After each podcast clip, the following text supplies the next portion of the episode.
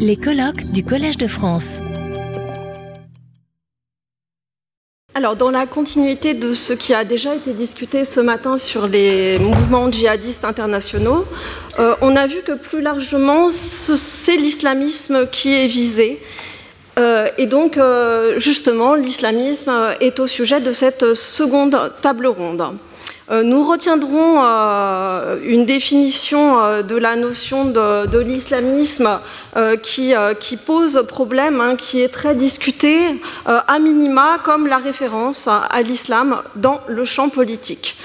on verra que cette notion, ce terme d'islamisme, est souvent mentionné sous un registre disqualificatoire. Euh, alors que euh, ce, registre masque très largement la diversité et la plasticité de ces expressions. Euh, nous verrons qu'au cours des années 90, l'islam politique s'impose dans le champ politique moyen-oriental, mais qu'il se caractérise par différents courants en fonction de différentes trajectoires nationales. pour, faire très simple, deux courants coexistent un courant légaliste qui est illustré par des partis politiques qui accèdent euh, au pouvoir par des élections pluralistes, comme l'exemple turc de l'AKP. Cette voie légaliste est parfois contrariée, comme euh, le montre le cas algérien. Un autre courant euh, se développe, qui est le courant radical, avec l'émergence des mouvements djihadistes internationaux. Comme euh, l'a montré euh, les, des interventions précédentes, ce courant, cette catégorie violente de l'islam politique attire l'attention et se manifeste dans le champ médiatique à partir des années 2000, avec euh, notamment en 1998 l'attentat contre les forces américaines au Kenya et puis l'attentat à Aden en 2000. la logique antiterroriste que suscitent ces attentats va fragiliser les courants islamistes légalistes qui sont déjà affaiblis par la répression interne. Euh, après le 11 septembre, où on voit que la violence s'impose comme mode d'expression et culmine, Washington impose, on l'a vu, une guerre contre le terrorisme islamiste désormais amalgamé pour, euh, pour euh, un certain nombre d'observateurs. L'islamisme se, se, qualifie par le terrorisme. Toutes les expressions d'islam politique, y compris les plus égalistes, sont alors pointées du doigt et vont en supporter les conséquences, hein, puisqu'il suffit désormais de brandir le spectre d'Al-Qaïda pour discréditer une opposition islamiste. C'est sur ces questions que vont revenir nos deux invités pour cette table ronde. Donc, il s'agit tout d'abord d'Olivier Roy. Olivier Roy, vous êtes professeur à l'Institut universitaire européen de Florence, politologue et spécialiste de l'islam politique. Vous vous êtes d'abord intéressé à l'Afghanistan, puis au mouvement politique islamiste en Asie centrale et au Moyen-Orient. Vous êtes l'auteur de nombreux ouvrages, dont L'islam mondialisé en 2002 et le dernier ouvrage, sorti en 2022, qui s'intitule L'aplatissement du monde, la crise de la culture et l'empire des normes. Euh, Stéphane Lacroix, vous êtes politologue, vous êtes professeur à l'École des affaires internationales de Sciences Po, co-directeur de la chaire d'études sur le fait religieux à Sciences Po et chercheur au séries. Vous êtes, euh, vous êtes intéressé également à l'islam politique, tout particulièrement à l'Arabie saoudite et au cas égyptien.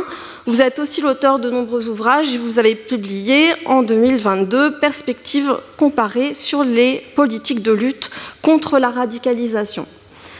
Je vais commencer cette table ronde en posant une première question à Olivier Roy. Pourquoi est-ce si difficile de définir l'ennemi islamiste? Euh, Merci. Alors tout d'abord, euh, comme toujours, il faut faire un peu attention aux, termes. Le terme d'islamisme ne veut plus rien dire aujourd'hui. Euh, c'est comme les termes de fascisme, communisme, socialisme, bon, etc. Modernisme. Ils ont, eu ils ont des sens à des moments historiques donnés euh, l'essence euh, euh, change, hein, le contexte change, et à la fin, ça devient même plus, pour, certains mots, ça n'est plus qu'une injure. Hein. L'islamisme au sens historique, si je peux dire, c'est l'histoire des frères musulmans, de Maoudoudi, de Erbakan, de Roménie, etc. C'est un mouvement très situé historiquement, qui commence dans les années 20 avec Hassan al-Banna, les frères musulmans, et qui est un mouvement qui se définit par une idéologie assez cohérente, hein, qui en gros consiste à prendre une matrice assez moderne de la société, l'État, la société, la complexité de la société, le concept de révolution, le concept d'institution, etc., et de le peupler avec une matrice, avec une terminologie islamique pas islamiste, islamique, hein. euh, État islamique, etc. Bon.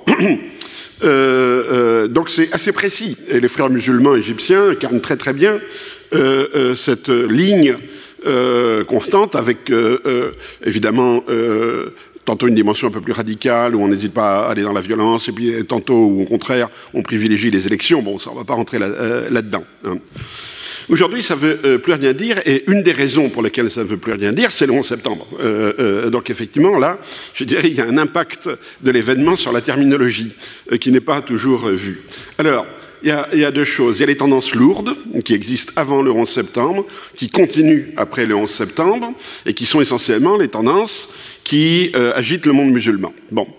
Et puis, le 11 septembre, c'est le coup de tonnerre, c'est le séisme, euh, le séisme, euh, euh, pas tellement au début pour le monde musulman, le, fait que les tours explosent, bon, dans des pays qui sont en guerre depuis longtemps, etc., ça n'apparaît pas comme une catastrophe. Hein. mais pour les États-Unis, c'est un traumatisme absolument profond. Et comme ça a été dit, ça sert de déclencheur à une stratégie qui était déjà mise en place par les néoconservateurs et qui, bizarrement, mais ça, ça a été dit par mes collègues, bizarrement, considérait que la clé de la solution, c'était euh, euh, l'occupation de l'Irak, le changement de régime en Irak. Bon, on n'y reviendra pas là-dessus, ça a été dit euh, tout à l'heure. Mais du coup, la réaction occidentale est essentiellement américaine. enfin, non, il y a eu une réaction américaine stricte et une, une, réaction occidentale plus large. La réaction américaine stricte, ça a été l'intervention militaire en Afghanistan, en Irak, etc., qui a complètement brouillé les cartes puisqu'elle s'est fait très largement, euh, euh, souvent à front renversé, puisqu'en Irak, on fait le jeu de l'Iran, euh, qui était défini comme l'ennemi par, par excellence, et on fait le jeu évidemment des mouvements islamistes. en Afghanistan, on joue des islamistes modérés, hein, comme les, les gens du Nord contre des euh, euh, salafistes, les wahhabis, etc., enfin, euh, supposés être wahhabis, les talibans, etc., etc. Ça brouille les cartes, ça brouille les alliances, et ça met les Américains au centre du jeu.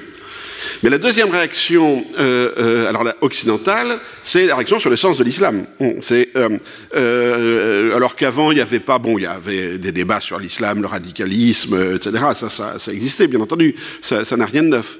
Mais d'un seul coup, la question urgente, c'est quel est le rôle de l'islam là-dedans Et c'est posé tout de suite par, par Bush, par exemple, et par Oriana Falaci, donc sur des niveaux différents. Et en gros, il y a trois types de réactions. Un, ce n'est pas l'islam, c'est pas la faute à l'islam, euh, ces gars-là sont des fanatiques qui n'ont rien à voir avec l'islam, etc. Ça, ça va être la réaction, bien entendu, des, Saoudiens, par exemple, et de beaucoup de, leaders euh, euh, musulmans qui étaient pro-américains. Pro hein. La deuxième réaction, c'est l'islam. Hein. Le, problème, c'est l'islam. Il faut maintenant qu'on se mette tous au Coran. Hein, les ventes de Coran ont été multipliées par 100 après le 11 septembre euh, euh, dans les traductions. Euh, alors, qu'est-ce que dit le Coran sur le 11 septembre? Voilà. Donc, alors, ce courant-là existe toujours. Ce courant, c'est le problème, c'est l'islam, ça existe toujours. Et puis la troisième réaction, ben, il y a un bon islam et un mauvais islam. Définir le bon islam. Alors, je vais brièvement revenir sur les, deux points. Sur les tendances lourdes, vous avez d'abord les frères musulmans, qui est le mouvement historique, hein, euh, euh, euh, et qui vise un État islamique, mais pas au sens d'État chariatique. La, la charia, pour eux, n'est qu'un élément et pas du tout central. Dans la construction de l'État islamique. Il le pense en termes d'institution, il le pense en termes de constitution, euh, il le pense en termes aussi social, économique, etc. Il y a une vision, disons, qui se situe dans le cadre des grandes idéologies politiques européennes des années 20. Hein. Maudoudi, Hassan el-Banna, ils se réfèrent constamment euh, euh, euh, pour se situer en dehors hein, au fascisme et au communisme. Hein. mais dans le fond, pour eux, ce sont ça les, concurrents. Et ils essaient de se définir comme une, une idéologie englobante, all-encompassing. C'est le terme qui revient constamment chez Maudoudi. Et euh, donc ces mouvements évoluent, ils, sont plutôt réprimés, euh, et parfois, bon, ils arrivent en Turquie à un moment donné, euh, d'abord proches du pouvoir, après au pouvoir, etc. ils sont intégrés au Pakistan avec le général Zia, donc on les trouve pas seulement dans l'opposition, hein, etc. Bon. et dans le fond, ils sont dans une stratégie politique politique. Euh, ça ne veut pas dire qu'ils excluent totalement la violence, ça dépend du contexte. Bien sûr, ils ont participé à la guerre contre la naissance de l'État israélien euh, en 1948, évidemment. Euh, mais le djihad n'est pas du tout au cœur de leur pensée. Ils ont une vision très classique du djihad. Et puis, avec la défaite, la répression contre les frères musulmans égyptiens, on a un courant qui se développe dans les années 60, 70 avec Saïd Qutb, hein, qui est un courant pessimiste et je dirais un courant euh, antipoliticien, un courant qui dit on perd notre temps, euh, parce que la société n'est plus musulmane. Euh, donc quand on euh, fait partie du jeu politique, on perd, de toute façon. Hein. Il faut se régénérer, il faut se reconstituer comme de bons musulmans, mais c'est forcément dans l'opposition, on est une petite minorité, et c'est dans la souffrance, etc. Le codebisme est très pessimiste. Hein. Il pense qu'on est dans le déclin total de l'islam, que le problème, c'est pas l'impérialisme américain, c'est la société musulmane elle-même qui a cessé d'être musulmane, etc. Euh, et cette tendance euh, va donner euh, euh, très logiquement des radicaux terroristes. Parce qu'ils ne cherchent pas à faire la révolution, parce qu'ils n'ont pas confiance dans le peuple. Ils pensent que le peuple n'est pas musulman. Alors, il faut frapper au cœur, hein, et c'est Farag, c'est l'assassinat de Sadat, etc. Donc la, la tendance, disons, terroriste, c'est-à-dire qui voit dans le terrorisme non pas simplement un moyen d'action, mais dans le fond la finalité, au moins euh, à un moment donné, euh, du, mouvement, ça commence dans les années 70. Là-dessus se greffe une autre tendance qui date, elle, des années 80, qui est aussi partie du constat de hein, qu'il n'y a rien à faire dans les États existants, dans les nations existantes, c'est le djihadisme, avec Abdallah Azam, qui est un ancien frère musulman, et qui dit bon, on perd aussi notre temps dans, euh, euh, dans le combat national palestinien parce que ça se fait au profit des laïcs palestiniens, etc.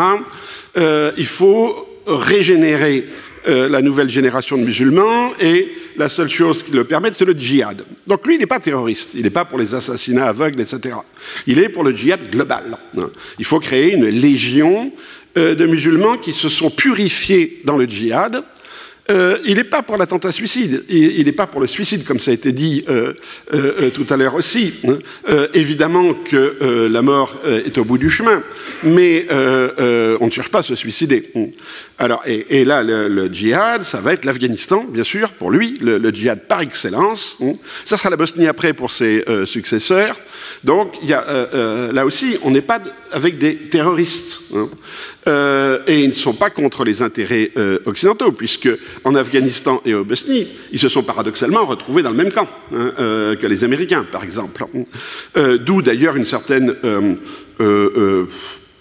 bénigne neglect du côté américain, c'est-à-dire ouais ces gars-là ils sont pas forcément très sympathiques, mais enfin bon tant qu'ils cassent du soviétique, ben, pour, pour, nous c'est bon. Euh, et cette tendance djihadique, on va la voir continuer, et elle va prendre deux directions. Hein. la direction ultra-radicale avec Ben Laden et Daesh après, ça on connaît, je ne vais pas revenir là-dessus.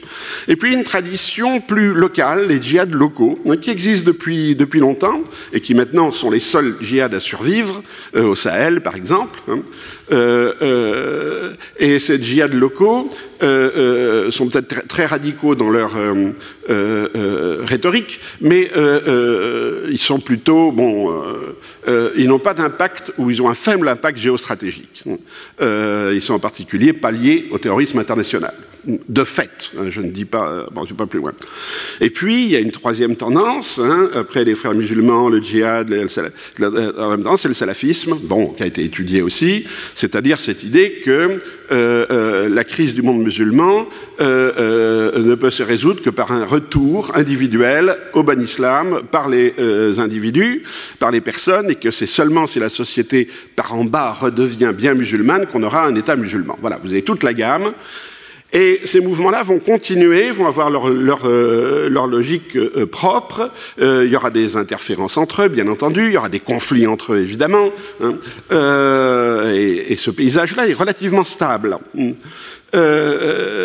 par contre, le 11 septembre, euh, et, Bush est très très clair là-dessus, c'est il faut choisir. Dans quel camp êtes-vous hein, Vous êtes euh, pour les terroristes ou contre les terroristes? Point. Hein. Euh, mais alors évidemment, son message n'est pas très clair dans la mesure où il met Saddam Hussein, donc il y a un laïc, hein, parmi les terroristes. Donc le terrorisme pour lui, c'est pas l'islam, c'est pas l'islam. ça vient du Moyen-Orient mais euh, ça, n'est pas spécifiquement l'islam. Euh, euh, il, va d'ailleurs tout de suite faire attention de distinguer de bons musulmans. Il va immédiatement inviter des notables musulmans américains à venir dîner à la Maison Blanche. Il va venir faire un iftar, à la, si mes souvenirs sont bons, à la Maison Blanche, etc.. Il va tout de suite envoyer le message. Ça n'est pas l'islam, hein, ce sont les radicaux, etc. Donc il est plutôt euh, euh, dans ce courant-là, le problème n'est pas religieux, il est dans une mauvaise interprétation euh, de la religion. Par contre, en Europe, et là je ne vais pas m'étendre, vous connaissez bien le débat, qui, dure toujours, hein, c'est quelle est la part de l'islam là-dedans, etc. du côté des musulmans, alors les réactions sont assez intéressantes puisque des, euh, euh, euh, des gouvernements qui sont assez proches des islamistes, comme au Pakistan par exemple, vont immédiatement se ranger derrière les Américains parce qu'ils n'ont pas le choix. Hein. Les Américains leur disent c'est tout ou rien. Mais tout en gardant de bons contacts avec une frange radicale qui est active essentiellement de l'Afghanistan à l'Inde, disons, et qui est beaucoup moins active en Occident. Et euh, les Saoudiens, alors c'est essentiellement le prince Turki Ben Faisal, euh, qui était ministre des Renseignements à l'époque du, euh, je crois encore à l'époque du 11 septembre, qui va incarner cette tendance, ça va être de dire, le problème c'est pas l'islam, hein, le problème c'est les radicaux eux-mêmes, les fanatiques, et puis l'islamophobie, par exemple, il va contribuer, c'est de lancer une campagne sur l'islamophobie, et la réaction américaine est trop forte, la répression occidentale est trop forte, etc., etc. Euh, euh, mais petit à petit, et je crois que c'est ça un des points les plus intéressants, bon, si on attend dix ans après le 11 septembre, on a 2011, on a le printemps arabe. Et là, les choses se sont décantées. Elles se sont décantées parce que euh, là, on voit la crise de l'islamisme au sens fort du terme, c'est-à-dire frères musulmans, etc qui se retrouvent euh, associés au pouvoir euh, dans des circonstances qu'ils n'avaient pas du tout prévues, qui sont incapables euh, d'avancer, de, de, mettre en avant leur idéologie, et qui échouent pour des raisons différentes en Tunisie et en Égypte, mais qui échouent à offrir une alternative politique. Bon. D'autre part, il est important de voir aussi que le printemps arabe s'est fait sans référence religieuse. Il y a, pas, il y a peut-être des bons musulmans dans la rue, ça c'est pas la question. Euh, mais le printemps arabe, il n'y a aucun slogan de type religieux, aucun slogan sur le Coran, etc., etc. C'est considéré comme euh, euh, ils ne sont pas anti-religieux non plus. Hein. Ils c'est pas la question. Hein. La question n'est pas là. La question, c'est la démocratie, c'est la bonne gouvernance, etc. Euh, euh, donc on a cette espèce de euh, dépolitisation de l'islam et de crise justement des, grandes idéologies. ces grandes idéologies, elles vont, comme le djihadisme, va se radicaliser avec Daesh. Hein. Donc si vous voulez, on a deux tendances là ici. La, normalisation politique, hein, c'est-à-dire démocratie, bonne gouvernance, etc., d'un côté, comme revendication du peuple, et l'extrémisme daeshiste. Donc là, on n'a plus euh, euh, ce spectre qui, euh, qui, communique des plus radicaux aux plus modérés. Là, les choses sont, claires. On a un vrai changement de paradigme qui arrive dix ans après le 11 septembre et qui, pour moi, est une des conséquences fondamentales du 11 septembre. L'incapacité des islamistes, dans le fond, à faire sens de l'événement. Ils sont antiterroristes, euh, mais en même temps, ils sont euh, plus ou moins anti-occidentaux. Euh, ils sont mis au pouvoir par un mouvement démocratique, alors qu'ils ne sont pas foncièrement démocrates.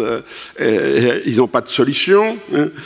et on voit donc ce que j'ai appelé le déclin de l'islamisme, qui est le déclin des mouvements islamistes historiques, hein, et leur incapacité à répondre à la question.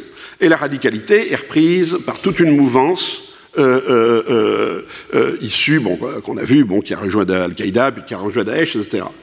Et le dernier point, c'est la question du bon islam, hein, qui au début est une question, j'allais dire, purement occidentale, puisque dans les pays musulmans, la réponse c'était non, l'islam est bon, mais euh, il y a des petits zigotos qui euh, font référence à l'islam, ils n'y connaissent rien, ça n'a pas de sens, etc. Tandis que maintenant, on voit euh, se développer, et dans des systèmes politiques très différents, cette recherche du bon islam. Alors évidemment, le mot n'a pas le même sens en Occident, qu'au euh, Moyen-Orient. En Occident, euh, euh, le bon islam, c'est l'islam libéral. Il y en a même qui ont parlé d'islam laïque. Hein, bon, tout le monde sait qu'il y a un catholicisme laïque. bon, le bon islam, c'est l'islam des Lumières, c'est l'islam libéral, etc. Euh, Moyen-Orient, le bon islam, quand on regarde au Maroc, en Arabie saoudite, euh, il y a deux choses qui sont claires. La rupture avec le salafisme. Hein. et là, le, euh, MBS est en rupture totale avec son vague cousin ou oncle Faisal Ben Turki, où c'est la question n'est pas de défendre notre islam comme le bon islam, il y a vraiment un problème et on va mettre fin à notre soutien au salafisme. Euh, ça renonce à l'islam, bien sûr. Au Maroc, on va euh, mettre en avant un islam euh, euh malikite, traditionnel, avec du soufisme, etc., etc. Donc là, le bon islam, c'est l'islam modéré et traditionnel. C'est, en un sens, c'est de l'antimodernisme. On va chercher dans la tradition une défense contre la radicalisation apportée par le modernisme. Hein. C'est tout à fait la, euh, Crote me disait euh, la même chose d'une certaine manière, même si euh, il n'apportait pas la même réponse. Donc les choses ont beaucoup bougé sur le terrain, hein, beaucoup bougé, et continuent de bouger. Il y a ce que j'avais appelé il y a 30 ans l'échec de l'islam politique, bon, qui, est une évidence, à condition évidemment d'utiliser l'islamisme pour se référer aux frères musulmans et à tous ces gens-là, hein.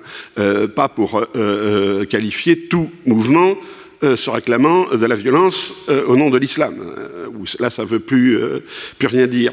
On a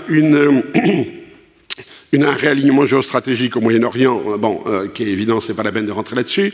On a la marginalisation des djihad maintenant qui sont à la marge du monde musulman, c'est-à-dire du, Sahel jusqu'au Pakistan, mais qui se situent à la marge maintenant et non plus au centre. Et euh, on a une euh, demande démocratique qui n'a plus aucune référence religieuse, mais qui reste très très forte. Et pour contrer cette demande démocratique, on a la référence à un bon islam traditionnel euh, qui est mis en avant par, encore une fois, plutôt le Maroc, l'Arabie saoudite, et qui est proposé clé en main aux Occidentaux pour arranger leurs affaires. Côté occidentaux, on ne sait pas ce que c'est qu'un bon islam parce qu'évidemment on n'est pas musulman, euh, euh, mais on a des idées là-dessus parce que c'est pas parce qu'on ne sait pas quelque chose qu'on n'a pas le droit d'avoir des idées dessus. Euh, donc on planche sur le bon islam. Le bon islam, ça fait 35 ans qu'on essaie de créer un islam euh, euh, français à partir du ministère de l'Intérieur, quels que soient les euh, gouvernements, quels que soient les présidents. C'est la même politique depuis 35 ans. Hein. Depuis 35 ans, ça ne marche pas. Je pense que ça ne marchera pas dans les 35 prochaines années. mais c'est pas grave. ça fait parler les gens et ça n'empêche pas ceux qui veulent prier de prier tranquillement. donc, si vous voulez, les choses ont bougé mais sur des temporalités complètement différentes. Hein. Des temporalités plutôt longues euh, du côté du monde musulman, et par contre en Occident, avec cette rupture brutale du 11 septembre, euh, euh, qui a, où on voit ce qui arrive régulièrement, que l'événement va bousculer la structure. Et on va voir les structures se reconstituer, mais sur des logiques évidemment assez différentes. Hein. Simplement, comme ça a été dit, en Occident, on est toujours un petit peu sur le 11 septembre. Et euh, le, Bataclan, par exemple, a été vu comme le 11 septembre français, enfin le vendredi 13, euh, comme le 11 euh, septembre français. Ce qui, sur le plan émotionnel, ne fait guère de doute, hein. mais sur le plan politique et stratégique, est tout à fait, à mon avis, en décalage avec les tendances lourdes maintenant dans le monde musulman. Voilà. Merci beaucoup, euh, merci beaucoup pour ce, euh, d'avoir dégagé les grandes tendances euh, de l'islamisme avec ce retour historique et puis les conséquences à long terme du 11 septembre avec ces différentes temporalités. J'aimerais maintenant, si c'est possible pour vous, Stéphane Lacroix, revenir sur ce que le 11 septembre a fait aux acteurs, euh, aux acteurs de l'islam politique, euh, savoir comment les acteurs islamistes vont être amenés à clarifier leur position face effectivement au terrorisme. Olivier Roy l'a parlé en tant que bon musulman opposé au terrorisme. Et puis, dans un deuxième, dans un deuxième plan, comment ces acteurs vont se positionner face au projet de démocratisation porté par les néoconservateurs en 2003 Est-ce qu'ils se perçoivent comme des partenaires potentiels euh, ou, pas? Merci à vous. Merci beaucoup. Euh, merci de la question. Merci, euh, au Collège de France et à, Henri Laurence pour l'invitation. Merci à tous d'être ici. donc je vais, un peu revenir sur des choses qui ont été dites, mais c'est toujours difficile de parler après, Jean-Pierre Filiu, Farah et, et Olivier Roy. d'autant que beaucoup de choses ont été dites sur le sujet. mais moi, je voudrais revenir sur le 11 septembre comme moment de clarification. Je pense que le 11 septembre est un moment de, clarification pour l'islam politique, euh, dans le sens où, euh, en effet, euh, l'islam politique jusqu'ici est divisé en différents courants, il y a différentes expressions de l'islam politique, et il va subsister à la marge des ambiguïtés entre ces expressions. Ces expressions, ça a été dit, euh, ça remonte euh, donc à la création des frères musulmans en 1928, un mouvement qui au départ est, euh, ce que j'appellerais de l'islamisme réformiste. Hein. J'entends par réformiste le fait que les frères musulmans sont des gens qui veulent effectivement créer l'État islamique, hein. l'État islamique dans la version Hassan al-Banna 1928, hein, pas l'État islamique dans sa, euh, nécessairement dans sa, dernière, euh, dans sa dernière occurrence. En tout cas, c'est euh, de là que vient le terme. Hein. Le terme, il, date de 1925 et c'est l'inspirateur de Hassan al-Banna, Rachid Reda, qui est le premier en fait à formuler le concept d'État islamique, c'est-à-dire l'idée d'un État moderne dont le droit serait fondé sur la charia. Parce qu'en fait, c'est ça la vraie question quand même pour les islamistes, c'est la question du droit et c'est ça, en fait, qui va les animer euh, tout au long du XXe siècle. Hein. Cette question de la charia, c'est la question du droit. Et donc, finalement, l'État islamique, mais ça, c'est peut-être une digression, mais pour les islamistes, c'est un État de droit. Face, justement, à des États qui sont vus comme des États arbitraires, où euh, les dirigeants font ce qu'ils veulent, parce qu'ils ne sont guidés par aucune norme. Donc, les islamistes, finalement, proposent un État de droit divin, mais un État de droit. C'est aussi pour ça, d'ailleurs, que dans des sociétés, on a l'impression que tout n'est qu'arbitraire de la part des dirigeants, euh, le projet islamiste a fonctionné. Parce que dans le projet islamiste, il y a une demande d'état de droit. Paradoxalement, hein, ça peut nous sembler à nous curieux. Mais là encore, quand vous êtes face à un, pouvoir qui ne semble agir que de manière arbitraire, euh, dire charia, c'est dire état de droit. Euh, et en particulier, c'est rappeler aux dirigeants qu'il y a quelque chose au-dessus de lui. Il quelque chose s'appelle la charia, auquel lui-même, il a beau être Moubarak, il a beau être Ben Ali, ou il a. Eh ben, il est soumis à quelque chose qui est au-dessus de lui, qui s'appelle la charia. Donc ça c'est important pour comprendre pourquoi ça marche au XXe siècle en fait, un islamiste. Je crois que c'est très très euh, très très important. Euh, ça n'est pas qu'une question de religion. En tout cas, le mot sharia dans le, la, dans l'imaginaire euh, musulman, il ne renvoie pas qu'à une question religieuse. Il renvoie justement à cette question du, à cette question du droit et de la, et de la norme comme de la norme qui s'impose à tous, y compris aux dirigeants. donc ce projet euh, de Hassan al-Banna en 1928, l'État islamique, effectivement, il va connaître différentes réitérations, hein, jusqu'à la dernière, euh, d'un groupe qui va s'appeler État islamique. Donc euh, on voit effectivement les logiques qu'il peut y avoir de filiation. Simplement, c'est vrai que chez les frères musulmans, initialement, il y a beaucoup d'ambiguïté. Beaucoup d'ambiguïté sur ce qu'ils veulent vraiment, parce qu'en fait, une fois qu'on a dit État islamique, on n'a pas dit grand-chose. Et les frères musulmans ne sont pas des grands théoriciens du politique. vous ne trouverez pas un livre écrit par un, idéologue des frères musulmans qui vous explique concrètement ce que c'est que l'État islamique, en fait. Hein, ça, n'existe pas. Donc l'État islamique, en fait, il va connaître, selon les contextes, euh, des réinventions permanentes. Hein. Les frères musulmans, à l'époque de Hassan al-Banna en Égypte, euh, ils sont monarchistes. Et Hassan al-Banna explique que la monarchie parlementaire, la monarchie constitutionnelle parlementaire, c'est-à-dire en gros le système qui est en vigueur euh, dans les années 20, 30, 40 en Égypte, dit c'est ça l'État islamique, à condition que la charia soit le droit. Mais ce système politique-là peut être l'État islamique. Puis après, les années 50, les frères musulmans deviennent républicains. Disons, c'est le peuple, quand même. Donc il y a une souveraineté, évidemment, de, euh, populaire qui doit se combiner, s'articuler avec, euh, avec la charia. Euh, et par la suite, je vais y revenir, mais dans les années 90, les islamistes vont commencer à manipuler le terme de démocratie. Donc on voit que le projet islamiste, en fait, selon les moments, hein, l'État islamique, ça devient, selon les moments, différentes choses. Parce que là encore, c'est un projet qui, d'une certaine manière, est assez creux. Parce que, là encore, la charia, ça veut dire mille choses, y compris dire la charia, c'est le droit, bah, finalement, quelle sharia? Qui interprète? Quel fiqh? Qu'est-ce que vous en faites? Donc, ces questions-là, elles vont rester ouvertes, en fait, tout au long du XXe siècle. Et pour les frères musulmans, l'autre question qui va rester ouverte, ça va être la question de la méthode. Comment on crée l'État islamique? Les frères musulmans, dans leur version initiale, sont réformistes. C'est-à-dire ils disent on le crée de l'intérieur du système. Hassan al-Banna considère que euh, par l'expansion de la confrérie, par la capacité de la confrérie à placer des membres partout, et euh, il y a un projet très clairement de faire des frères musulmans une force économique, une force culturelle, une force politique. Hein. Euh, Ce n'est pas un parti politique classique, les frères musulmans. C'est beaucoup plus englobant que ça. Et donc l'idée, c'est que petit à petit, on va transformer la société et ça fera advenir l'État islamique. Ça, c'est l'idée des frères musulmans. On va placer des gens au Parlement en particulier. Hein, et dès les années 40, les frères musulmans participent aux élections. Donc d'avoir des frères musulmans qui participent aux élections, euh, euh, ça ne date pas des printemps arabes. Hein. Hassan al-Banna lui-même, le fondateur, il s'est présenté aux élections en Égypte en 1943. On voit que ce n'est pas nouveau. Et l'idée, c'est on va avoir des, parlementaires et puis petit à petit, par le Parlement, on va transformer le droit. Effectivement, cette question de la méthode, elle va rester ouverte parce que dans les années 50, euh, 60, on va voir monter une tendance révolutionnaire. Donc moi je distingue un islam politique réformiste d'un islam politique révolutionnaire. Les révolutionnaires, c'est Saïd Qutb, Olivier Roy en a parlé, euh, euh, c'est un idéologue qui va avoir un certain nombre de partisans par la suite. Ce sont des gens qui considèrent qu'on euh, ne peut pas travailler à l'intérieur du système. Le système doit être détruit. L'État islamique ne se construira pas à partir du système tel qu'il existe, il doit se construire sur les ruines du système. Et donc là, on a une tendance révolutionnaire qui va monter hein, euh, euh, et euh, qui va se développer à l'extérieur des frères musulmans.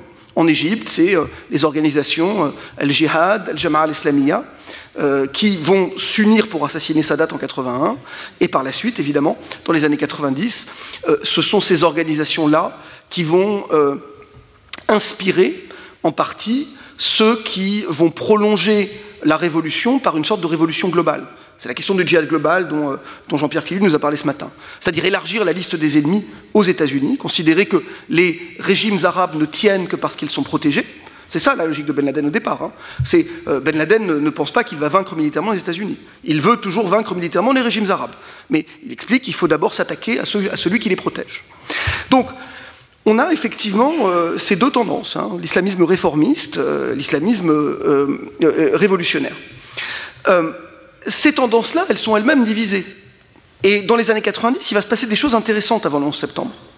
la première de ces choses, c'est effectivement la, montée en puissance d'Al-Qaïda au sein de l'islamisme révolutionnaire le djihad global à l'époque. Hein, c'est devenu de fait l'islamisme révolutionnaire, celui qui a pris un peu la,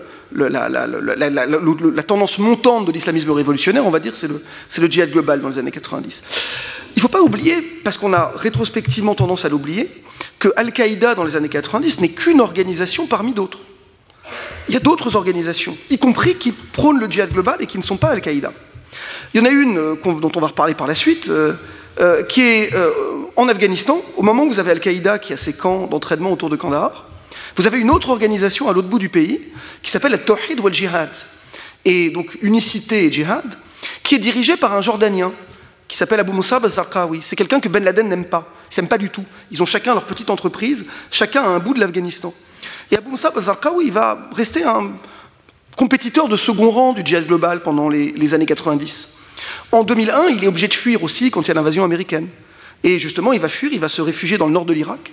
Et parce qu'il est dans le nord de l'Irak, dans les, régions kurdes à l'époque, qui échappent au contrôle du, régime euh, irakien, c'est lui qui, en 2003, va être bien placé pour, au lendemain de l'invasion américaine, prendre le leadership euh, du djihad en Irak. C'est lui qui va finir par fonder ce qui deviendra l'État islamique en Irak, puis l'État islamique. Donc on voit que en fait, l'État islamique, c'est au départ aussi un compétiteur de Al-Qaïda, dès les années 90 en vérité, ce qui va donner l'État islamique. Maintenant, c'est vrai que euh, donc Al-Qaïda, au départ, est dans une compétition. Hein, il n'est pas tout seul. Et puis vous avez des acteurs qui continuent de privilégier le djihad local. On en a parlé. Hein, vous avez euh, des groupes en Égypte qui continuent de considérer que la question c'est renverser Moubarak. C'est pas les Américains, c'est Moubarak. Faut pas oublier qu'en 1995, il y a une tentative d'assassinat assez sérieuse contre Moubarak par le groupe Al-Jihad euh, Addis Abeba. Il est quasiment tué en fait, il échappe de très près à la mort. Donc on voit que, là encore, il y a une lecture rétrospective qui voudrait lire l'histoire des années 90 à partir d'Al-Qaïda. En fait, c'est plus compliqué que ça. Le 11 septembre, c'est une manière pour Al-Qaïda d'imposer son hégémonie sur l'islamisme révolutionnaire, sur le djihad global d'abord, et sur l'islamisme révolutionnaire. À tel point que dans les années 2000, tous ces groupes vont se rallier petit à petit à Al-Qaïda. Les fameuses franchises d'Al-Qaïda, en fait, c'est des groupes qui au départ existent indépendamment. Mais dans les années 2000, euh, quand vous êtes un groupe islamiste révolutionnaire, prendre le label Al-Qaïda, ça devient euh, prestigieux. Pensez à Al-Qaïda au Maghreb islamique, hein, dont on parle beaucoup, celui qui est dans le Sahel, euh, actif en Algérie, au Niger, au Mali. Ce groupe, au départ, c'est une scission du GIA. Donc c'est une scission du groupe algérien, qui s'appelle, au début des années 2000, le GSPC. Des gens qui donc avaient combattu avec le GIA contre l'État algérien, qui à la fin des années 90 se réinventent en groupe salafiste pour la prédication et le combat, et qui, quelques années après le 11 septembre, font allégeance à Al-Qaïda parce que c'est la marque qui fonctionne pour l'islamisme révolutionnaire. Donc le 11 septembre, ça produit une première clarification dans l'islamisme révolutionnaire, avec Al-Qaïda qui prend le leadership. Même, même Abu Moussa Bazarqawi, dont on a parlé tout à l'heure, celui qui est le, compétiteur de Ben Laden à l'époque, hein, avec son groupe là, Tawhid wal Jihad, ben, pendant quelques années, il va aussi utiliser la marque Al-Qaïda en Irak. Si vous regardez entre 2003 et 2006, on va vous parler de Al-Qaïda en Mésopotamie. C'est lui. Simplement, à l'époque, tous les groupes de cette mouvance prennent le label Al-Qaïda. C'est à partir de 2006 qu'il va changer de nom. Il va dire on est l'État islamique en Irak, puis on est l'État islamique en Irak et au Levant, et puis on est l'État islamique tout court. Donc on voit que là encore, ce moment Al-Qaïda, il va aussi s'estomper à partir des années 2010 euh, avec la montée en puissance du compétiteur. Mais les années 2000, effectivement, c'est le moment où tout l'islamisme révolutionnaire euh, se euh, range d'une manière ou d'une autre derrière Al-Qaïda qui, par le 11 septembre, s'est octroyé une forme de leadership politique sur la, sur la mouvance. le 11 septembre, donc les années 90, pardon, c'est aussi un moment où dans l'islamisme réformiste, il se passe plein de choses. Parce que l'islamisme réformiste, on a dit que son projet, il n'était pas clair. Hein, un coup, sous, je vous avais dit, sous la monarchie égyptienne, les frères musulmans, ils sont, ils sont monarchistes. Puis après les années 50, ils sont républicains. Puis dans les années 90, le thème de la démocratie commence à monter chez les islamistes réformistes. Alors évidemment, euh, on peut en penser ce qu'on veut, leurs détracteurs diront toujours qu'ils en font un usage instrumental, mais c'est vrai que dans les années 90, on voit au sein des frères musulmans la question de la démocratie qui commence à être discutée. Et on voit des courants, hein, en Égypte c'est très clair, vous avez euh, ce qu'on appelle les réformistes des frères musulmans qui s'opposent aux conservateurs des frères musulmans, et ces réformistes des frères musulmans, donc les réformistes des réformistes, si vous voulez, disent dans les années 90 de manière assez ouverte, oui, oui, il faut un État démocratique. Euh, ils disent, euh, la question de la charia, elle peut être réglée facilement. La charia, c'est d'abord des principes, c'est pas nécessairement des textes de loi. Donc ça veut dire la justice, ça veut dire l'état de droit. Donc euh, on a dans les années 90 une tentative de réinvention de l'islamisme réformiste aussi dans un sens démocratique. Euh, c'est les premiers livres en Tunisie de Rachid Ranouchi, qui à l'époque, je sais que là encore, si nous avons des Tunisiens dans la salle, euh, les, laïcs tunisiens lui ont jamais fait confiance, mais c'est vrai que Ranouchi, dès 1994, écrit un livre qui s'appelle Les libertés publiques dans l'État islamique, où il essaye de montrer que euh, l'État islamique n'est pas attentatoire aux libertés publiques. Alors après, là encore, on, le croit ou on ne le croit pas. Je veux dire, il y a véritablement une production intellectuelle chez les islamistes réformistes qui tente à essayer de montrer que islamisme réformiste et démocratie ne sont pas incompatibles. Euh, tout ça, ça va mener de la manière la plus aboutie en Turquie à la création de l'AKP. Il ne faut pas oublier que l'AKP, il est créé le 14 août 2001. Alors évidemment, ils ne savent pas qu'il va y avoir le 11 septembre. Mais la conjonction est intéressante, c'est-à-dire qu'un mois avant euh, le 11 septembre, vous avez l'AKP qui est créé, qui est le premier parti qui se dit musulman démocrate, avec des gens qui viennent de la mouvance des frères musulmans et qui, d'une certaine manière, ont, ont fait leur mue. Alors, pensez à KP des années 2000. Hein. Si vous pensez à KP aujourd'hui, on en a. La KP des années 2000, c'est pas la KP d'aujourd'hui. La KP des années 2000, c'est un parti qui est célébré par tout le monde comme euh, le premier parti euh, musulman démocrate. Effectivement, euh, ils sont beaucoup plus démocrates que tous les autres partis turcs à l'époque. Ce sont eux qui vont considérablement faire avancer la démocratie en Turquie, avant, après 2013, de la faire reculer. mais ça, c'est une autre histoire après, après 2013. Donc, le 11 septembre, c'est un moment de clarification, hein, où finalement dans ce moment de clarification, euh, on a l'islamisme révolutionnaire et l'islamisme réformiste qui vont définitivement se séparer en deux mouvances, où finalement, bah, vous êtes avec nous ou contre nous, ça a été dit, hein, avec l'injonction à la fois des régimes et des Américains à dire, en gros, vous êtes avec le 11 septembre, vous êtes Al-Qaïda ou vous êtes, avec, euh, vous êtes contre Al-Qaïda, mais maintenant il va falloir le dire clairement. Et donc l'islamisme réformiste va se poser euh, clairement comme un, comme un détracteur d'Al-Qaïda, il va chercher à affirmer sa propre stratégie face à celle euh, de la lutte armée. Euh, et puis, cette clarification, évidemment, elle se fait dans un contexte euh, qui est double, un contexte de contrainte et d'opportunité. De contrainte parce que Évidemment, et ça a été dit aussi un petit peu, hein, les régimes du monde arabe voient le 11 septembre comme une extraordinaire opportunité d'amalgamer tout le monde. Euh, c'est-à-dire de dire, bah, finalement, euh, les frères musulmans, les djihadistes, Al-Qaïda, c'est tout pareil. Pour Moubarak, ça règle un problème, puisque sa principale opposition politique, c'est les frères musulmans. Donc si on peut dire que les frères musulmans, c'est Al-Qaïda, ça justifie leur criminalisation et, la répression. Et ça la justifie à l'international. Parce que le principal problème pour ces régimes, à l'époque en tout cas, ça reste de justifier toute une partie de leurs agissements internationaux. Ils sont toujours susceptibles d'être critiqués par les organisations de défense des droits de l'homme qui disent vous avez mis des opposants en prison, euh, c'est pas bien. Si vous pouvez dire que les opposants sont des djihadistes, euh, c'est bon, vous avez le droit. Donc d'une certaine manière, il y a des régimes d'un côté qui cherchent à jouer sur l'amalgame. Donc il est d'autant plus important pour les islamistes réformistes de dire on n'a rien à voir.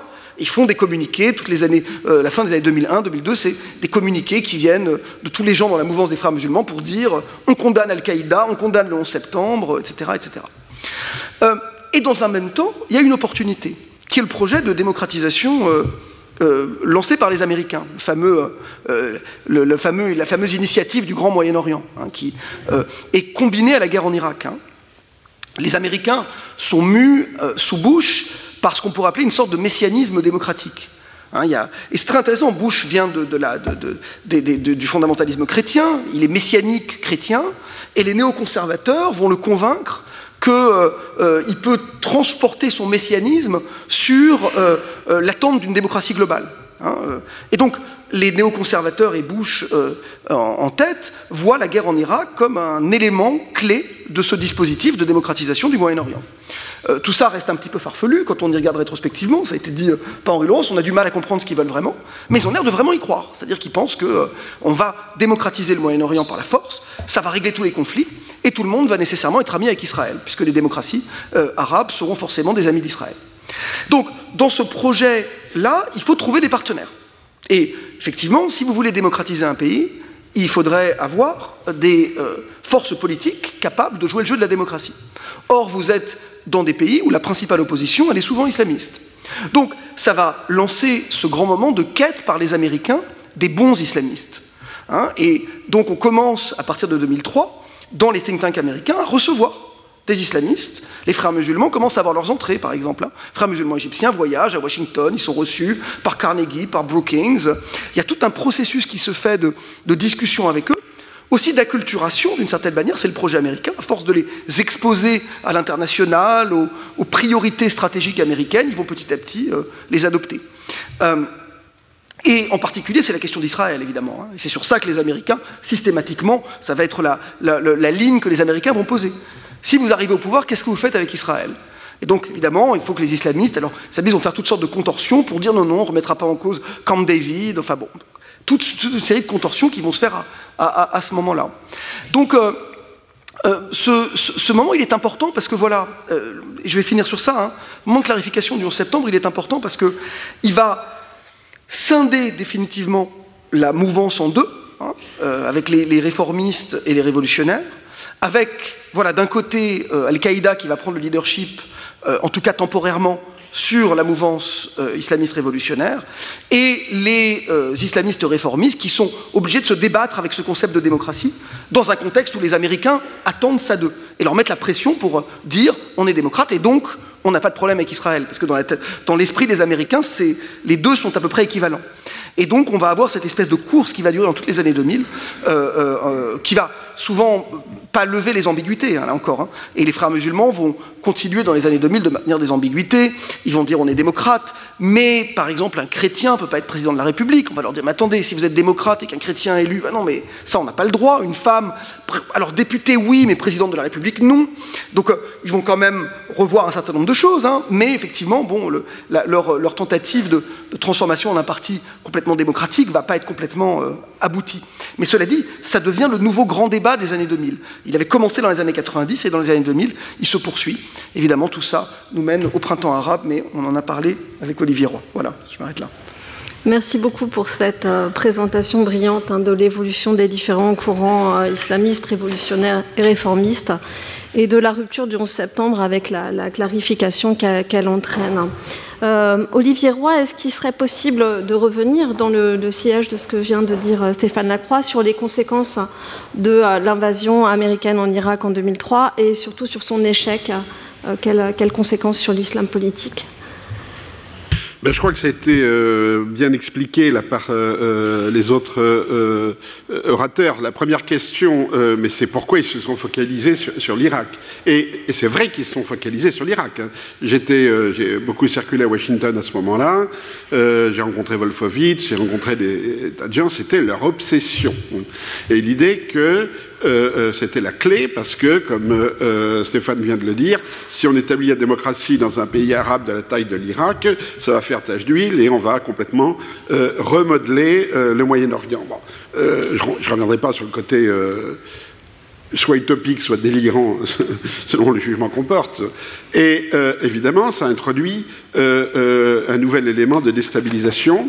Alors d'abord en euh, faisant, l'Iran a, gagné euh, sans tirer un coup de feu. L'Iran a réalisé en, quelques jours ses objectifs stratégiques euh, depuis 20 ans, hein, c'est-à-dire la fin de Saddam Hussein, les chiites au pouvoir en Irak, une continuité territoriale directe avec le Hezbollah, puisque le régime de, syrien était plutôt pro-iranien, etc. Ils, ont, tout gagné. Donc ça a donné un, champ de manœuvre extraordinaire avec à l'Iran, au moment même où l'Iran était en train de devenir euh, le, nouveau Satan vu de, l'Occident. Donc on a ce décalage complet entre une vision géostratégique complètement idéologique et une réalité géostratégique euh, euh, où on ne peut pas faire de l'Iran le, diable, puisque bon, ils sont là, ils sont, et c'est nous qui les avons laissés, laissés passer. Alors un autre aspect euh, qui est peut-être moins évident, c'est que l'islam n'est plus au centre de la question hein, avec euh, euh, l'intervention américaine en, Irak, puisque les, alignements vont se faire en fonction d'objectifs plutôt nationaux. Hein. Bien sûr, ceux qui sont viscéralement anti-américains vont se retrouver bah, défenseurs de Saddam Hussein, qui n'était pas vraiment un modèle d'islamisme. Euh, par contre, des mouvements islamistes vont se retrouver dans le camp américain. Euh, la question d'Israël est centrale euh, pour les Américains, mais paradoxalement, ça va marginaliser les Palestiniens. Hein, puisqu'à partir du moment où la question d'Israël se négocie entre gouvernements arabes et américains, les Palestiniens ne sont plus des acteurs. Et on voit les conséquences. Une des grandes conséquences du 11 septembre, c'est le fait que la question palestinienne n'est plus centrale au sens de question palestinienne. Hein. C'est-à-dire que les Palestiniens ne sont plus les acteurs dominants euh, euh, de leur propre sort. Voilà, euh, que la question palestinienne se résout en, dehors de. Alors, c'est un processus alors, on peut penser ce qu'on veut des accords d'Oslo, hein, qui est à la fois marginalisé, euh, des Palestiniens, mais en même temps, l'interlocuteur d'Israël, c'était les Palestiniens dans les accords d'Oslo. Tandis que là, maintenant, les Israéliens, enfin, dès, le 11 septembre, ils, n'ont même plus à négocier avec les Palestiniens, c'est pas la peine. Hein. Euh, euh, la question israélo-palestinienne est une question géostratégique où sont impliqués les gouvernements locaux. Donc à la fin, ça donne assez logiquement les accords d'Abraham, qui sont aussi pour moi une conséquence du, de, de, la guerre, de la guerre en Irak. Et puis, euh, comme euh, Stéphane l'a dit, euh, ça a permis à Al-Qaïda et aux groupes qui se sont, comme Zarqawi, de trouver un champ de bataille, de les sortir de l'Afghanistan, de, de, trouver un champ de bataille à, leur taille, où ils sont à nouveau au cœur du Moyen-Orient, ce qui était pour eux quand même euh, euh, exceptionnel, parce que s'ils sont partis en Afghanistan, c'est parce qu'ils étaient chassés du Moyen-Orient. Euh, c'était un champ de bataille par défaut pour la plupart d'entre eux, sauf pour Abdelazam. Mais pour les autres, c'était par défaut. Tandis que là, ils sont enfin à Damas, à Bagdad, le Cham, etc. Ils, reprennent tout l'imaginaire des premiers siècles de l'islam, et ça grâce aux Américains, qui leur a donné le cœur, qui a ouvert au, vide, hein, le cœur du monde arabe, c'est-à-dire les passe entre Damas et, Bagdad. Hein. Euh, mais, il y a plein d'autres conséquences du 11 septembre. Hein, euh. Merci à vous. Euh, merci à vous. Je, précise que la troisième table ronde qui aura lieu cet après-midi reviendra très largement sur les conséquences pour les Palestiniens que vous avez, que vous avez évoquées. Une dernière question pour Stéphane Lacroix. Qu'en est-il des acteurs islamistes saoudiens qui sont particulièrement visés dans la mesure où 15 des, des 19 terroristes qui ont frappé les États-Unis avait la nationalité saoudienne, euh, comment, comment le 11 septembre euh, les, pousse à réagir, pousse ces acteurs saoudiens plus particulièrement à réagir et à... Voilà, je vous remercie. Merci de la question. Je crois que l'Arabie saoudite, c'est important d'en parler un petit peu, parce que c'est finalement le pays qui, se retrouve dans l'œil du cyclone après le 11 septembre au Moyen-Orient. C'est le pays qui est pointé du doigt comme étant responsable de l'attentat. Euh, évidemment, dans un contexte où euh, c'est le plus vieil allié arabe des États-Unis, euh, depuis 1945, hein, depuis la, rencontre entre le, président Roosevelt et, et, le roi Abdelaziz, les États-Unis et l'Arabie entretiennent une relation extrêmement étroite. Donc en 2001, le fait que 15 des pirates des avions soient de nationalité saoudienne, c'est un choc pour les Américains. Et ça va provoquer une campagne euh, extrêmement violente contre l'Arabie euh, aux États-Unis. Hein. Euh, dans les médias américains, dans les think tanks, hein. il y a un personnage à l'époque qui se trouve être français, mais qui travaille pour la RAND Corporation, qui est le, grand think tank néoconservateur, qui s'appelle Laurent Muraviec, qui à l'époque publie des papiers pour dire en fait le vrai ennemi c'est l'Arabie saoudite, c'est eux qu'il faut attaquer. Donc vous imaginez que les Saoudiens ne sont pas rassurés quand ils voient que dans des lieux qui à l'époque comptent comme la rente, puisque les néoconservateurs euh, entourent le pouvoir. Euh, on publie des, papiers pour dire qu'il faut attaquer l'Arabie saoudite, euh, les Saoudiens ne se sentent pas du tout rassurés. Donc tout ça, ça a provoqué effectivement une sorte de, crise en Arabie saoudite. Hein. une crise qui est une sorte d'abord de, crise d'introspection. Hein. les Saoudiens, d'un côté, vont se défendre évidemment, en disant d'abord on n'a rien à voir avec tout ça, euh, ça n'a pas été décidé par le pouvoir saoudien, ce qui est vrai, euh, le pouvoir saoudien en tant que pouvoir et en tant qu'institution n'a euh, pas rien à voir avec les attentats du 11 septembre, en tant que pouvoir là encore, et en tant qu'institution, en tant qu'État. Ce qui ne veut pas dire que des individus, y compris des individus de la famille royale, aient pu avoir financé de manière directe ou indirecte des groupes dont le, soutien a pu parvenir à Al-Qaïda, parce qu'on est dans une opacité, je vais revenir à cette question de l'opacité. Euh, et puis, euh, donc ça c'est la première chose. Euh, et, et, puis voilà, les, Saoudiens disent on est des alliés américains, on est de bons alliés, on n'a rien à voir avec tout ça, on condamne. Oussama Ben Laden, on lui a retiré la nationalité en 1994, ce qui est vrai. Hein, Osama Ben Laden était d'abord un opposant saoudien avant d'être un partisan du djihad global. Hein. Il a été expulsé d'Arabie, ça a été rappelé ce matin en 1991. Saoudiens ont retiré la nationalité en 1994. Donc les Saoudiens disent attendez, euh, il n'est même plus saoudien en fait. Depuis 1994, il ne l'est plus. Euh, et, d'une certaine manière, pour les Saoudiens, il ne l'a jamais vraiment été, puisqu'en fait, son père est yéménite. Vous savez qu'en Arabie, on est dans une société tribale où, la filiation compte énormément. Et euh, si vous êtes d'une tribu yéménite, vous avez beau vivre pendant des générations en Arabie, vous serez toujours yéménite pour les Saoudiens. Vous n'êtes jamais un vrai Saoudien. Un vrai Saoudien, ça se définit par, euh, par des affiliations tribales euh, auxquelles Ben Laden n'appartient pas. Donc, euh, tout ça pour dire qu'effectivement, les Saoudiens se sentent à la fois attaqués et en même temps, effectivement, le système saoudien, c'est un système extrêmement opaque. Hein. Jusqu'au septembre, il est d'une très grande opacité. Parce que l'Arabie saoudite, politiquement, c'est un, un, système qui est fondé sur un partage du pouvoir entre princes et oulémas. Oulémas sont les docteurs de la loi religieuse.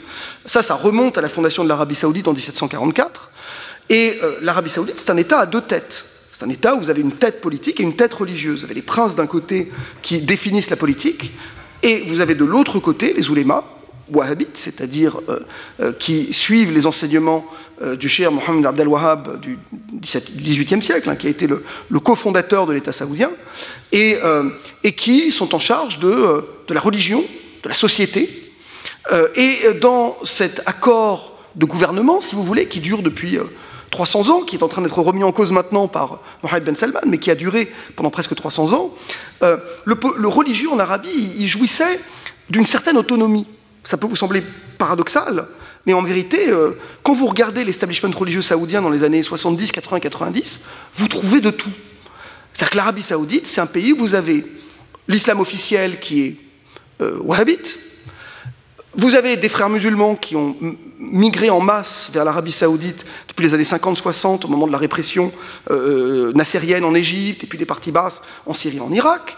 La présence des frères musulmans a provoqué la naissance de nouveaux courants salafistes politisés, donc qui sont issus du wahhabisme, mais qui se sont politisés au contact des frères musulmans, en adoptant toute une partie des idées des frères musulmans. L'islamisme révolutionnaire lui-même, il a eu un impact, et tout ça fonctionne sous le parapluie de l'institution religieuse saoudienne. Donc vous pouvez tout à fait trouver des gens dans les universités saoudiennes dans les années 90 qui sont plus proches des frères musulmans, plus proches du salafisme officiel, plus proches d'un salafisme politisé, parfois avec des accointances plus ou moins, euh, plus ou moins euh, euh, avouées avec le djihad global. Donc on est dans une Arabie effectivement où bah, finalement, sous cette tutelle de l'institution religieuse, bah, il se passe effectivement toutes sortes de choses. Vous avez une sorte de pluralité d'acteurs avec un pouvoir politique qui se dit, bah, de toute façon, tout ça c'est de l'islam. Nous, on est évidemment les gardiens des deux lieux saints. De toute façon, l'islam, ça ne peut pas être contre nous. Donc, ce qui va se passer après les années 90, parce qu'il y a un premier épisode de contestation dans les années 90 qui va commencer à faire réfléchir les princes, hein, après la guerre du Golfe, il y a déjà en Arabie saoudite toute une partie de ces acteurs religieux qui vont contester l'accord de partage du pouvoir avec les princes. Mais le 11 septembre, effectivement, euh, ça va être le moment où ils vont se dire, il faut clarifier tout ça. On a des alliés euh, dans le pays qui sont de, trop divers et finalement trop encombrants. Et donc, euh, c'est le moment où, là encore, on va voir le début de ce qu'on voit aujourd'hui. Hein, euh, alors là encore, ça remonte un petit peu avant, aux années 90, avec ce premier épisode de contestation religieuse, mais ça se poursuit après le 11 septembre, c'est-à-dire une Arabie saoudite qui petit à petit va essayer de rompre avec l'islam politique. Hein, de dire, nous, on est salafistes. Bon islam, chez nous, c'est l'islam wahhabite salafiste tel que l'a défini le cheikh Mohamed Abdel Wahab. Puis aujourd'hui, Mohamed Ben Salman est en train même de redéfinir ce qu'était le wahhabisme en disant, en fait, le vrai wahhabisme, c'est la vraie modération. Mais, euh, mais l'islam politique, que vous commencez à dire, c'est pas nous, les frères musulmans, l'islamisme révolutionnaire, on n'a rien à voir, ça n'a rien à voir avec nous. C'est des gens, on les a accueillis, on a été gentils, ils sont venus sur notre territoire, ils ont influencé nos, concitoyens, mais on n'a rien à voir avec eux. Et donc, c'est le début vraiment de cette rupture euh, avec, euh, avec tous ces courants qui sont très puissants à l'époque en interne en Arabie. Qui ont, euh, je veux dire, vous avez des gens qui sont proches de l'islamisme révolutionnaire en Arabie qui, là encore, occupent toutes sortes de positions dans le système religieux.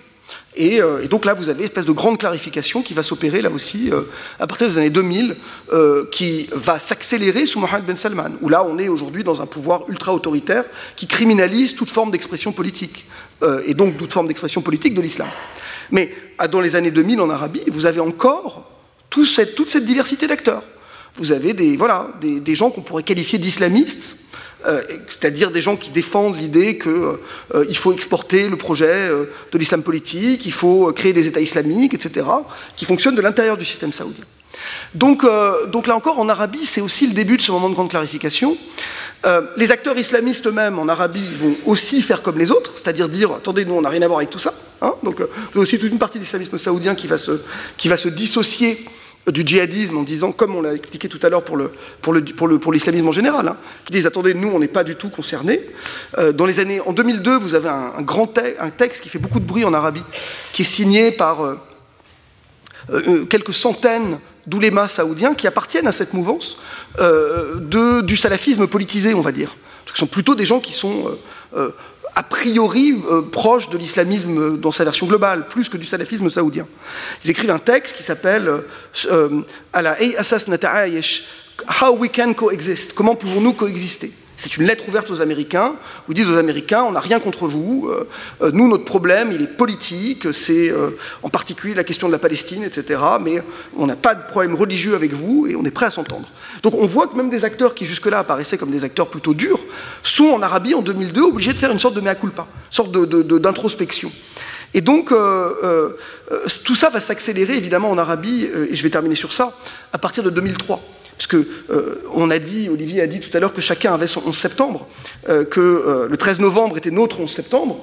Eh bien, le 11 septembre des Saoudiens, c'est en mai 2003 quand vous avez le début d'une campagne d'attentats en Arabie Saoudite, qui est menée par une association, une organisation pardon, qui s'appelle Al-Qaïda dans la péninsule arabique, et qui compte essentiellement des anciens d'Afghanistan, des gens en fait qui ont fui l'Afghanistan après l'invasion euh, américaine de l'Afghanistan, qui étaient saoudiens, mais qui avaient rejoint Ben Laden en Afghanistan, qui sont rentrés en Arabie saoudite, et qui en 2003 déclenchent une campagne d'attentat en Arabie saoudite.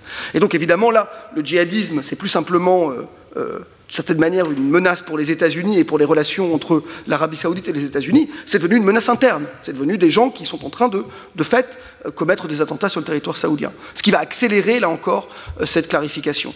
Évidemment, ce que fait Mohamed Ben Salman aujourd'hui, c'est aussi de revenir à ce que font les régimes arabes traditionnelle, c'est-à-dire de nier la dissociation entre les réformistes et les révolutionnaires, de mettre tout le monde dans le même sac et de réprimer tout le monde avec la même force.